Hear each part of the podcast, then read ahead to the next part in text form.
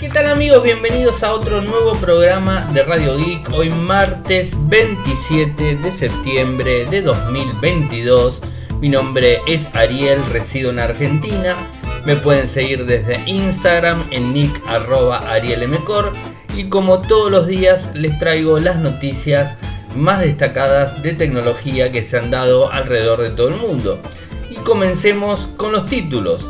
Parece ser que Motorola está ganándole y de una manera más que fuerte tanto a Apple y a Samsung en el mercado mexicano. Apple inicia la fabricación del iPhone 14 y 14 Plus en la India. Se filtraron unas semanitas antes, eh, una semana antes eh, justamente, eh, de lo que va a ser la presentación del Google Pixel 7 y 7 Pro tenemos todas las características casi filtradas. Las historias de Instagram aumentaron ahora, por suerte, a 60 segundos. Netflix Game presenta su propia versión de lo que serían las Tag Gamer. Motorola al parecer va a lanzar otro dispositivo Moto G, en este caso el G72. Y hoy de forma oficial la gente de Intel, algo que no nos invitaron, de paso aclaro, eh, ha lanzado su nueva línea Intel de la decimotercera generación. Y por último, parece ser que tanto Instagram como Facebook se van a fusionar en cuanto a las eh, notificaciones. Así que eso la verdad que es algo muy pero muy bueno.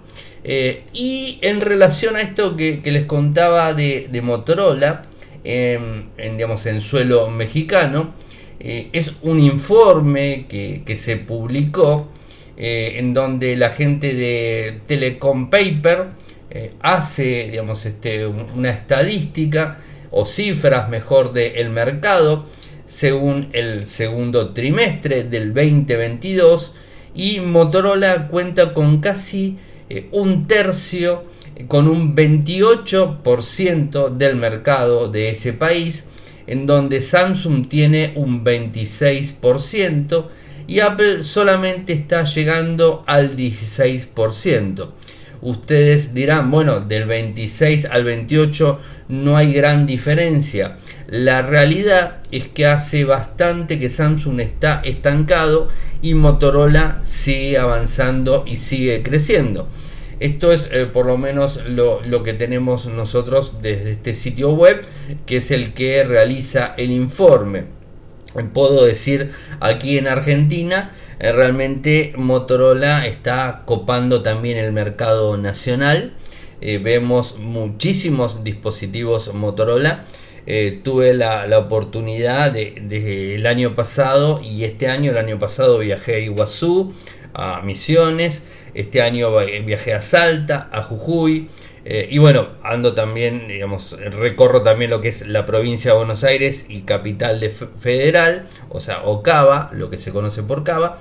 Y realmente eh, veo muchos dispositivos, es algo que, eh, que, que, lo tengo casi incorporado, es mirar los dispositivos de las personas y veo mucho, pero mucho Motorola. Por supuesto se ve mucho también Samsung, eh, pero realmente se escucha más Motorola. ¿Y por qué digo se escucha? Eh, porque una de las cosas, algo que yo no hago particularmente, siempre le cambio los tonos de sonido. Eh, escucho las notificaciones de Motorola tanto ya sea por llamadas o por WhatsApp o notificaciones, inclusive también la alarma, que son sonidos que, ya los tenemos en, la cabeza los, los, usuarios, como así también lo tienen los usuarios de Samsung, que tienen sus sonidos predefinidos y todos los fabricantes tienen sus sonidos eh, predefinidos. Yo normalmente lo que hago es cambiarle los sonidos eh, porque justamente eh, el inconveniente que me genera es que si hay otra persona cerca mío y por ejemplo recibe un mensaje de Telegram y de WhatsApp, eh, cuando lo está recibiendo tendría que estar consultando mi teléfono para ver si lo recibí yo o lo recibió otra persona. Les cuento algo muy gracioso en el día de hoy. venía en, el auto regresando del médico con, con Clau y estábamos este, en una avenida y se escuchó muy cerca un sonido de, notificación eh, de, un Motorola que estaba en el auto de al lado. Y Clau me preguntó, ¿sonó el mío? Porque no, lo vi vibrar ni nada. No, realmente había sonado el del auto de al lado. O sea, y, bueno, suele, suele suceder ese tipo de cosas. Pero más allá de todo eso, eh, veo muchísima presencia en Argentina eh, y digamos este Samsung hace lo suyo también lo tiene. Quizás Samsung en, en, Argentina tiene mucha presencia en gama alta mucha presencia en gama alta eso no me cabe la menor duda porque son muy buenos en gama alta. Eh, pero en, en lo que sería gama media encontramos muchísima más variedad al menos en nuestro país más variedad y más económicos eh, bajando de los 100 mil pesos, ¿no? O sea, es mucho dinero, ya sé que muchos me dirán, Ariel, eh, digamos, el sueldo básico son 42 mil, una cosa así, pero inclusive hay dispositivos de ese monto, o sea, que, hay dispositivos de Motorola de ese monto y de Samsung la realidad es que no, eh, por lo general están por arriba de los 100 mil pesos o por arriba de los 80 mil pesos, más o menos. Y los equipos en gama media, ¿no? O sea, no en gama alta, gama alta están muy por arriba. Eh, Motorola tiene algunos en gama alta que están por arriba, como el, el, H30 Ultra, que está casi 300 mil pesos. No llega, por supuesto, pero está alto realmente en valor, eh, pero son los contados. Y, es por eso que se ve mucho gama, gama media de Motorola, inclusive la gama baja, porque la, la gama E también son bastante interesantes los dispositivos y hay muchas personas que tienen esos equipos y, la verdad los, los, manejan muy bien. Calculo que esto debe suceder también en, México. Eh, Brasil tiene mucho también penetración, por lo que tengo entendido. Es decir, Latinoamérica entera tiene mucha penetración eh, de Motorola eh, en, digamos, este, en dispositivos smartphone.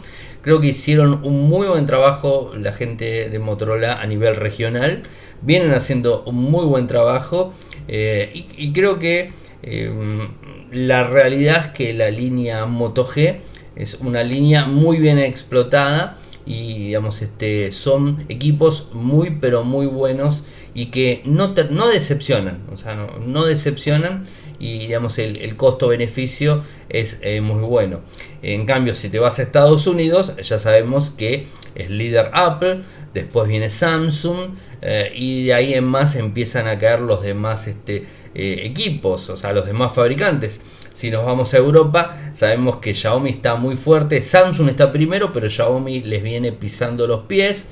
Motorola no tiene buena, eh, buena pegada en, en, Europa, otras marcas chinas están por arriba, Apple sería el tercero eh, y, bueno, ahí va variando. Eso va a depender mucho eh, de, los mercados, ¿no? O sea, este, eh, y bueno, es, muy relativo.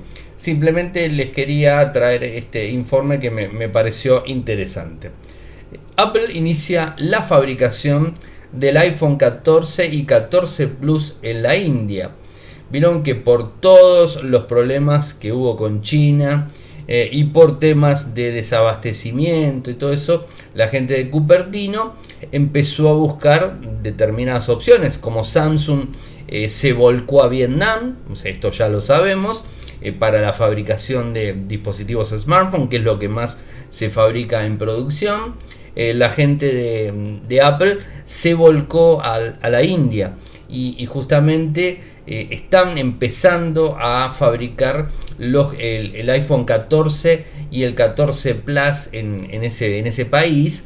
Eh, ya se venía fabricando en, en una ensamblando por supuesto el iPhone SE, eh, pero ahora está hablando del 14 y el 14 Plus y inclusive se está diciendo que el iPhone 13 podría también llegar a fabricarse en, el lugar. ¿no? Esto eh, la verdad que es un poco la eh, forma de ampliar el mercado de fabricación y no depender únicamente de un país o de una empresa Foxconn como lo viene haciendo hace mucho mucho tiempo pero como ya les dije es algo normal que las empresas busquen eh, no solamente quedarse en China China eh, desde el primer momento fue eh, el lugar ideal para fabricar, pero este, está teniendo problemas con desabastecimiento.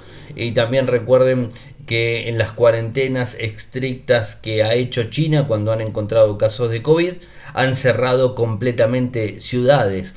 Y eso eh, complicó fuertemente a algunos fabricantes que les ha pegado, inclusive hablando de este año, donde ya la pandemia es como que está más light, por así decirlo, no digo que haya desaparecido, sigue estando, la enfermedad sigue estando, sigue afectando, pero es como que ya está bastante más controlada por los cuidados y también por el tema de las vacunas. Eh, pero bueno, cuando China encuentra un foco de infección, te cierra toda la ciudad. Y si justamente te cierra la ciudad donde está fabricando, olvídate que puedas sacar un teléfono de ese lugar o cualquier dispositivo electrónico. Y eso la verdad que juega un poco en contra. Eh, hablemos del Pixel 7 y el 7 Pro, smartphone que en principio les aclaro mucho cuidado eh, con las expectativas y eh, tener mucho también precaución antes de comprarlo. Porque realmente recordemos que el Pixel 6 y el 6 Pro que se lanzó el año pasado en octubre decepcionó bastante. así que con el 7 y el 7 Pro, digamos, este, un, poco de tranquilidad y no este, salir corriendo para poder comprarlo. Eh, hoy lo, vi en, Twitter eh, que publicaron, eh, el, evento va a ser la semana que viene, o sea, el, 6 de, octubre a las 10 am horario local. Este va a ser el, el evento Made by Google, el 6 de octubre, como les dije. Y, bueno, tenemos mm, filtraciones de dos de los dispositivos, o sea, los dos que van a ser lanzados. Eh, lo, publicó Jogues Brass, eh, Brar, eh, que es un, digamos, un tuitero que, tiene muy buena información. De hecho, yo lo vi tempranito a la mañana, no me acuerdo si lo retuiteé, pero lo vi temprano a la mañana. y a ver, son filtraciones, pero por lo general, cuando esta, esta persona lo, lo publica, por lo general es 100% efectivo. Eh, o sea, eh, que se termina, digamos, este, dando lo que él, publica. Y sobre el Pixel 7 Pro, se habla de que tendría una pantalla de 6.7 pulgadas, QHD Plus OLED 120 Hz, traería el Google Tensor G2, el, el, microprocesador, con el chip de seguridad, el Titan. Las cámaras traseras serían de 50 megapíxeles 12 megapíxeles y un teleobjetivo con 48. La cámara frontal sería de 11 megapíxeles. Traería 12 GB de RAM, 128 y 256 de almacenamiento. Va a haber dos versiones. Obviamente con Android 13 ya final, o sea que la semana que viene tendríamos Android 13 de forma final. Una batería de 5000 mAh, carga rápida en 30 vatios carga inalámbrica que al menos eh, todavía no tenemos este, información. Y en cuanto al Pixel 7, que baja un poquito en tamaño más que nada, tiene una pantalla más chica, inclusive que el del año pasado. Este es de 6.3 pulgadas, Full HD Plus OLED con 90 Hz, no 120 sino 90. El chip, el Google Tensor G2 sería el mismo. El chip de seguridad Titan también lo tendría. Cámara trasera 50 megapíxeles y 12 megapíxeles, ultra gran angular por supuesto. Eh, cámara frontal de 11 y memoria 8 GB de RAM, está más que bien. 128, 256 de almacenamiento, Android 13, batería de 4700 mAh, no caería tanto, con lo cual mm, calculo que tendríamos más autonomía en este equipo. 30 vatios en carga rápida, carga inalámbrica, altavoces estéreos, ambos dispositivos.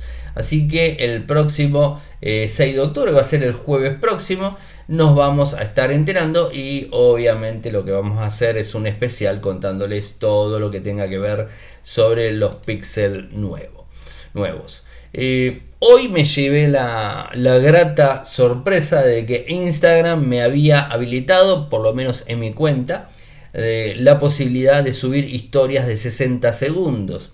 A ver, ya venían hablando sobre, sobre este tema la gente de, la gente de, Meta.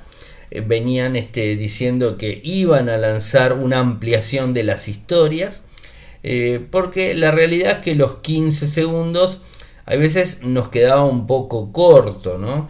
Eh, y muchas personas utilizan las historias para contar determinadas cuestiones. A mí particularmente me viene muy bien porque en un minuto, si hago una cobertura o hago un unboxing, puedo llegar a acomodar y a ingresarlo en un minuto o 60 segundos, que es lo mismo, puedo llegar a ingresarlo y no me va a hacer cuatro historias de 15 segundos, ¿no? Eso es, eh, es, es, un plomo, ¿no? Que de repente tengas que ver cuatro historias. A ver, con esto solucionamos dos cosas.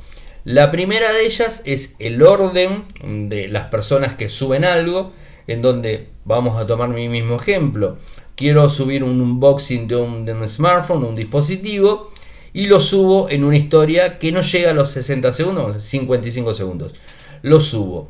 Si yo lo haría en historias, ya del vamos, no lo hago. Lo que hago en la historia es publicar una foto del producto y decir que accedan al unboxing desde el reel que subí. Acá lo puedo subir como reel por un lado y lo puedo poner como historia por el otro lado y si la persona que está viendo no le interesa realmente esa historia que dura 55 segundos de un unboxing de un dispositivo X, bueno, automáticamente pasa a la otra historia mía o pasa de usuario, se va a otro usuario. ¿Se entiende? En cambio, si yo subo cuatro historias, la persona tiene que hacer cuatro veces lo mismo o pasar directamente de, usuario. Y de forma este, estética me parece que queda mejor un solo video de, 60 segundos y no 4 de 15, ¿no? Eh, porque inclusive también lo guardo en historias destacadas y cualquier persona puede acceder al mismo.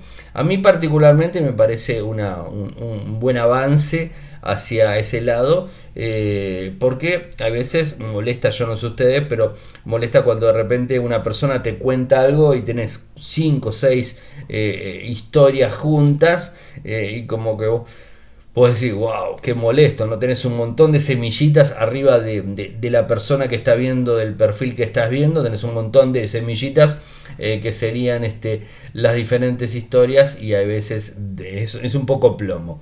Eh, pero bueno, a mí me parece una buena, una buena alternativa y espero los comentarios de ustedes. Netflix sigue avanzando en cuanto a la opción de juegos. Algo que está muy bueno y que los invito a que se fijen porque en, la aplicación de Netflix tenés este, obviamente el que está pagando, porque si no, no tendrías acceso, por supuesto, lo, lo descarto. Em, tenés una, una solapita que son juegos. Y los juegos, si bien te redirecciona al Google Play, la ventaja que tienen los juegos que te instalás de Netflix es que no utilizan datos, no se conecta a internet. Eh, se juega directamente offline, o sea, puedes estar jugando en modo avión, o sea, sin ningún tipo de problemas, y está todo el juego cargado en el dispositivo. Eso te brinda beneficios, ¿no? En algún momento, no voy a decir que no se conecta, lo hace, pero no es imprescindible conectarse. Vos puedes estar eh, haciendo, eh, viajando eh, en un avión de forma pronunciar y, extenso, o sea, en un vuelo transatlántico tranquilamente, más de 10 horas, y puedes estar jugando a los juegos de Netflix sin ningún tipo de problemas porque son offline desde tu tableta o desde tu smartphone sin ningún inconveniente. Eso es lo bueno. Y hoy están dando un paso adelante con unos identificadores de juegos o lo que serían los tags famosos. ¿Cómo accedemos a los mismos? Bueno, eh, vas a tener que ingresar desde Android en la pestaña de juegos, en la barra de navegación y ahí va, vas a encontrar un banner que dice crea tu identificador de juego de Netflix y ahí lo podés crear sin ningún tipo de problemas. Por ahora la gente de iOS no está pudiendo hacer porque no está la actualización, pero para los usuarios de Android no tendrían ningún tipo de inconvenientes. Eh, y algo que no me deja, no, no, me deja de llamar la atención, más, más allá de que hablé a principio de Motorola, cómo viene avanzando y cómo viene tomando el mercado en Latinoamérica de, de smartphone eh, y cómo realmente la línea Moto G es, eh, a mi entender, una de las mejores líneas de smartphone en gama media de todos los que podemos encontrar. Pero más allá de todo eso, desde que arrancó con la, nueva eh, identificación de, de, los smartphones, eh, en donde no saca un Moto G por año con 3-4 versiones, el Moto G9, el 9, el 9 Plus, eh, bueno, esos fueron el 9 Power, que fueron los, los últimos que, que, lanzó con el número del año, o sea, 9, 8, 7 y así para atrás, ¿no? Del 9 en adelante arrancó con el primer dispositivo, no sé si recuerdan, el G30 y el G100, muy lindos equipos realmente. Eh, y de ahí en más dijo, vamos a lanzar eh, cada 10 un equipo nuevo. La realidad es que están sacando equipos eh, en, el mismo del, 10 al 100 están sacando un montón de dispositivos, ¿no? O sea, esta es, la realidad. 40, 41, 42, 70, 71, ahora el 72 es el que se pudo ver y, la verdad es como que te terminás mareando de alguna, alguna forma. Yo sinceramente pensé que el 2021 lo iban a cerrar con el G100 y el 2022 iban a arrancar del 100 para adelante, o sea, 110, 120. No, siguen detrás del adelante del 100. Porque convengamos que sacaron el 200, o sea, está el G200, que es muy buen equipo, la verdad que es un equipo de gama de gama media premium, pero podríamos decir que es de gama alta porque tiene un micro de gama alta, un 888 este, Plus, o sea, está teniendo ese micro 12 GB de memoria, o sea, realmente un equipo muy pero muy potente. Eh, pero claro, no tiene carga inalámbrica, no tiene pantalla OLED y ese tipo de cosas. Entonces no puedes decirle 100% un gama alta. Pero la realidad es que es un equipo muy pero muy potente. Eh, pero como les decía, no eh, empezó a lanzar 110, 120, sino que se fue nuevamente por debajo del 100. Y hoy nos encontramos con que OnLeaks este, habla de un G72.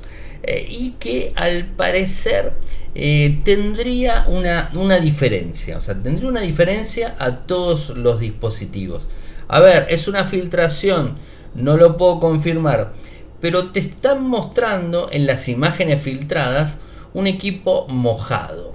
Eh, a ver, todos sabemos que los equipos Motorola, excepto el DeFi que se lanzó hace muchísimo tiempo, alguno lo recordará, hace más de 10 años, pero excepto ese equipo, que fue el primer dispositivo sumergible, porque era sumergible ese equipo, eh, smartphone, eh, no lanzó equipos en IP68.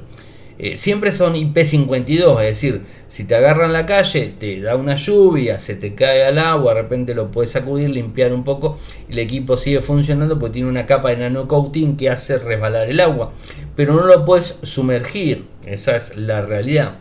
Eh, bueno, y al parecer este G72, por la imagen que vemos, tiene pinta a que podría llegar a ser IP68. O quizás no esa eh, definición, pero podría ser eh, sumergible. No sé, eso es lo que veo en la imagen. Tampoco lo puedo certificar porque no se lanzó. Tendría una pantalla OLED, lector de huellas dactilares bajo pantalla. Eh, y no, no hay muchos más detalles. Ah, sí, se habla de que el equipo traería supuestamente la cámara de 108 megapíxeles, muy bueno por ese lado, una ultra gran angular clásica de 8 megapíxeles y un macro o de profundidad de 2 megapíxeles.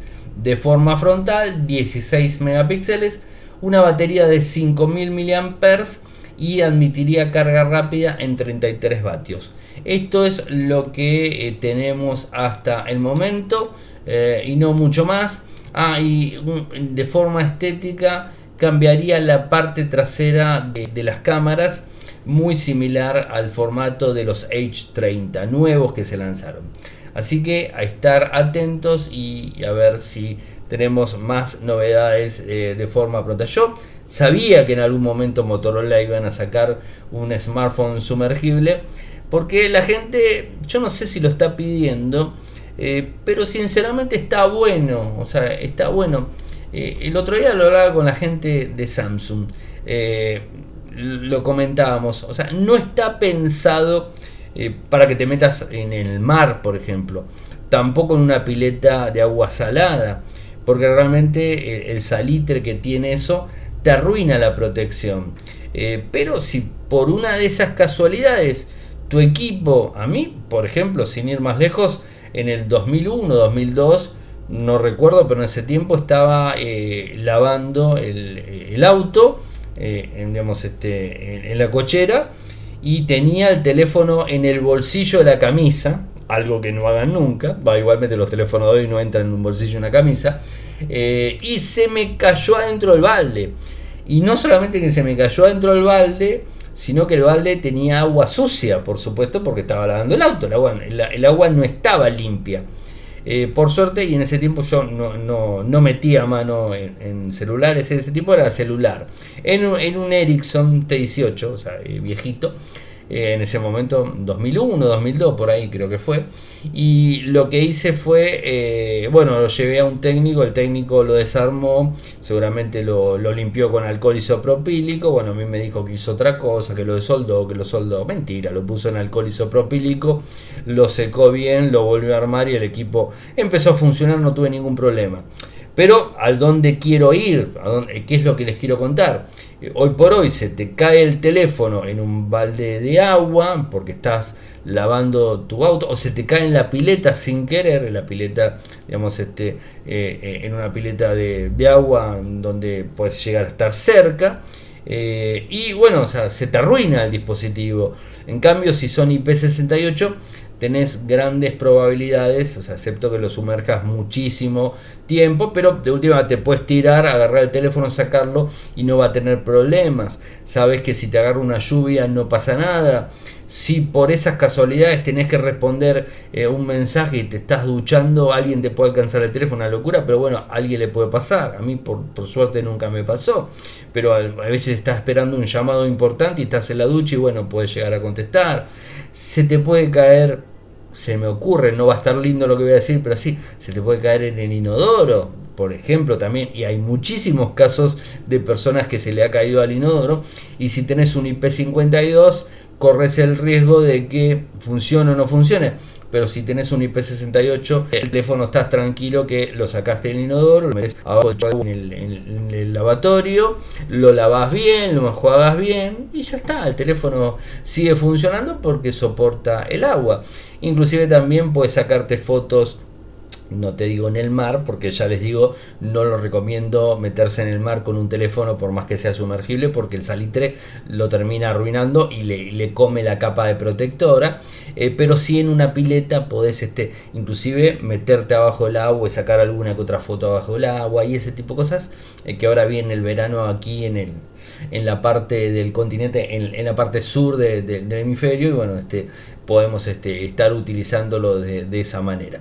Así que creo que es una, buena opción y Motorola la realidad es que no tenía dispositivos eh, sumergibles este, desde hace muchísimo tiempo. Ya les digo, el DeFi creo que fue... No, el primero fue el DeFi y después el Moto G3. Recuerdo que también lanzó el Moto G3. Eh, digamos, era sumergible. Yo lo he probado el Moto G3 también y, no tuve problemas. Bueno, eh, avanzo con otro tema y tiene que ver con Intel, en donde hoy anunció de forma mundial, o sea, por supuesto no estaba pidiendo que Intel me lleve al evento de lanzamiento, pero sí me podría haber invitado a la videoconferencia porque vi otros colegas que, que sí estuvieron invitados, o sea, la realidad es que no me enteré tampoco que iba a ser el evento y el horario como para poder buscarlo, pero no importa, ya está. Eh, realmente no, no, me hicieron este, no me notificaron que estaba el evento. Así que les cuento lo que pude sacar de información, por supuesto desde la, de la web Intel Internacional. Eh, se lanzó la décima generación, son oficiales estos micros, son más potentes, eh, por supuesto, como siempre son potentes. Usa un zócalo compatible con los chips Z690 eh, así como con el nuevo Z790. Eh, se confirma que la memoria RAM DDR4 se va a mantener un poco más. DDR4 3200, DDR5 5600. Este tipo de, de memorias las va a manejar sin ningún tipo de inconvenientes. Se habla de un mejor rendimiento. Bueno, esto es más que obvio para todo lo que tiene que ver con el trabajo de, cargas en multitarea más exigentes. Se habla de hasta un 15% más de rendimiento de su proceso único y hasta un 41, eh, mejor rendimiento en sus procesos múltiples. Em, viene con más cantidad de núcleos, entonces es lógico que así lo, lo haga. Eh, tiene con más suficientes. Eh, llegan hasta los de los 20, dependiendo Core i cuánto es el, el la caché L2 eh, y aumenta la, L3 también, así que bueno, eso es un poco lo que, lo que se está hablando. después cuando tengamos más data, por supuesto cerraremos de cualquier forma les paso el enlace oficial. Antes de cerrar, voy darles la última noticia. Como siempre, bueno, al que puede apoyarnos, eh, les pido, hay tres formas de, hacerlo. Eh, desde Argentina con Cafecito, que es cafecito.app barra radioic, cafecito.app barra radioic, de 50 pesos en adelante, con pago fácil, con mercado pago, sin ningún tipo de problemas.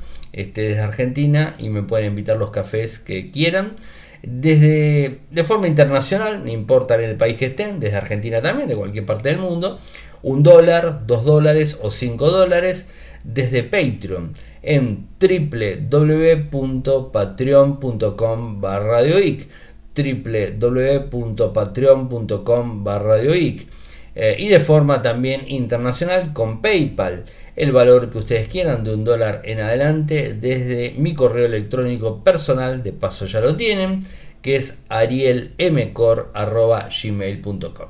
Y me queda la última para contarles y tiene que ver con la integración o la fusión de las apps tanto de Instagram como Facebook en cuanto a lo que son las notificaciones. Bueno, esto es algo que se había hablado en su momento, Facebook en su momento lo, habló, ahora lo habla Meta, que es la misma empresa, cambiando el nombre. Eh, y bueno, se va a hablar de un mismo centro de control de cuentas en donde eh, el perfil de Facebook y el perfil de, Instagram van a poder este, compartir todo lo que tiene que ver con las notificaciones para tratar de facilitarle la vida a los usuarios. Por ahora están en pruebas, eh, así que hay que esperar cuando esto se anuncie de, forma eh, oficial y que esté disponible para las cuentas de, de todo el mundo. Pero bueno, hay que estar atentos y expectantes esperando a ver lo que sucede. Bueno gente, he llegado al final del programa del día de hoy. Eh, saben que pueden seguirme desde Twitter, el nick arroba arielmecor, desde Instagram arroba arielmecor, desde Telegram, radio y podcast, desde YouTube, youtube.com barra, eh, barra infocertec, disculpen, em, nuestro sitio web en Argentina infocertec.com.ar, en Latinoamérica infocertecla.com. Muchas gracias por escucharme y será hasta mañana. Chau chau.